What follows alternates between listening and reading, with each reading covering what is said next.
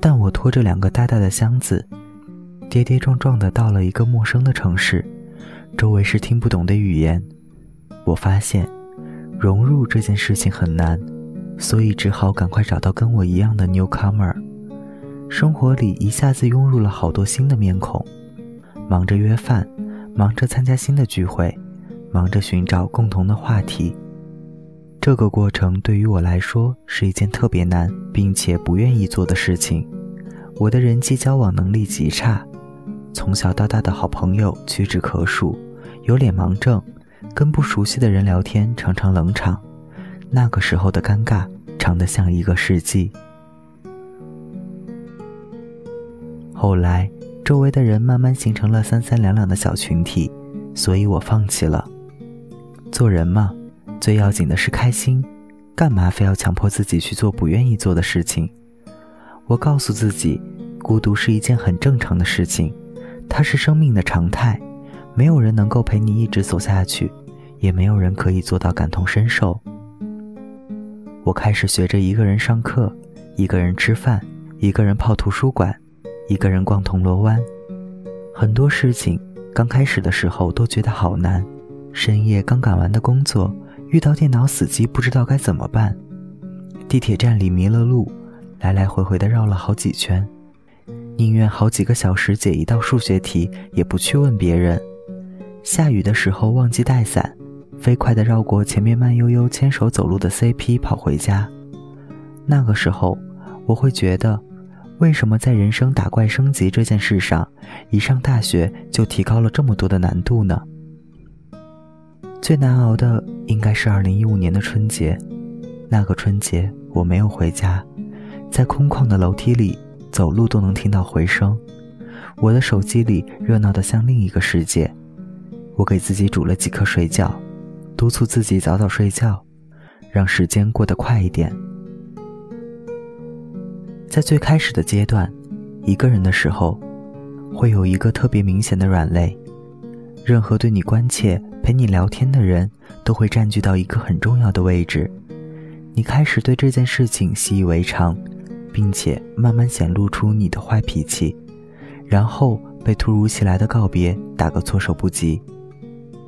凉风有信，季节的变化，正如人生里的那场盛大的无常与交替，你顺应了，也就安静下来。后来，我慢慢习惯了一个人。甚至有点享受这件事情，因为把自己的悲欢喜乐建立在外界的力量上，本身就是个伪命题。我把一个人生活的这个领域渐渐拓宽，开始试着一个人旅行。大一的暑假，我去台湾环岛，拖着四十斤的大箱子，自嗨了十五天，在台东赶上了草生泥间亚洲展的末班车，在嘉义迷路的时候。看到了二手书店皇冠出版的《三毛》，和青旅碰到的姐姐一起去坐阿里山的小火车，在垦丁没有人的公路上骑着机车撒欢，还有博朗大道一望无际的麦田。我每天都是一个人，大多数抱着手机低头认路，或者走累了休息的时候，跟坐在同一张长椅上的人聊天。有时候的确是会觉得。这么好看的景色，要是有人跟我一起看就好了。但是当日子因为陌生人的善意变得柔软又明亮起来的时候，又会觉得，也许目前这就是我想要的生活呢。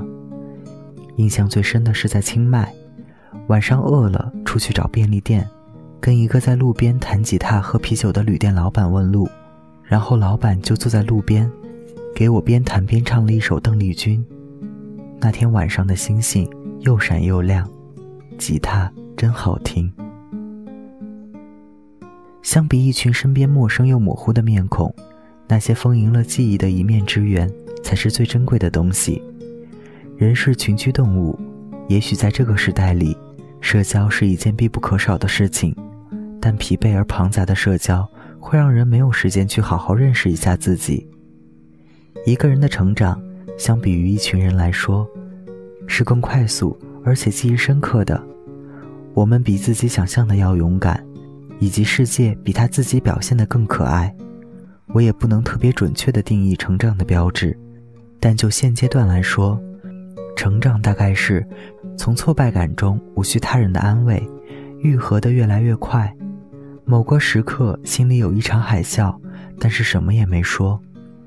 身体有任何生病的信号时，立即吃药，督促自己按时吃饭，才有力气做需要完成的事情，不会因为身边的人走或损失生活的品质。我租在二十一楼的那个小房间，还是像一座孤岛。晚上，我在只能进一个人的小厨房里，用一只小小的锅煮好一碗韩国拉面。橘黄色的灯光和窗外星星点点的灯光一样暖。我开了收音机，听广播里的人说你好。后来，一个人经历的越多，就越信奉两句话，一句是。Everything will be fine。第二句是，Tomorrow is another day。远方还是要一个人走的，每一条未知的路上都有未来，而未来是崭新的，并且闪着光。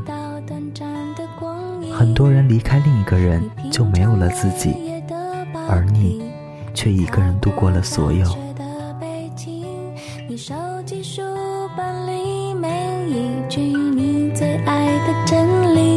却说不出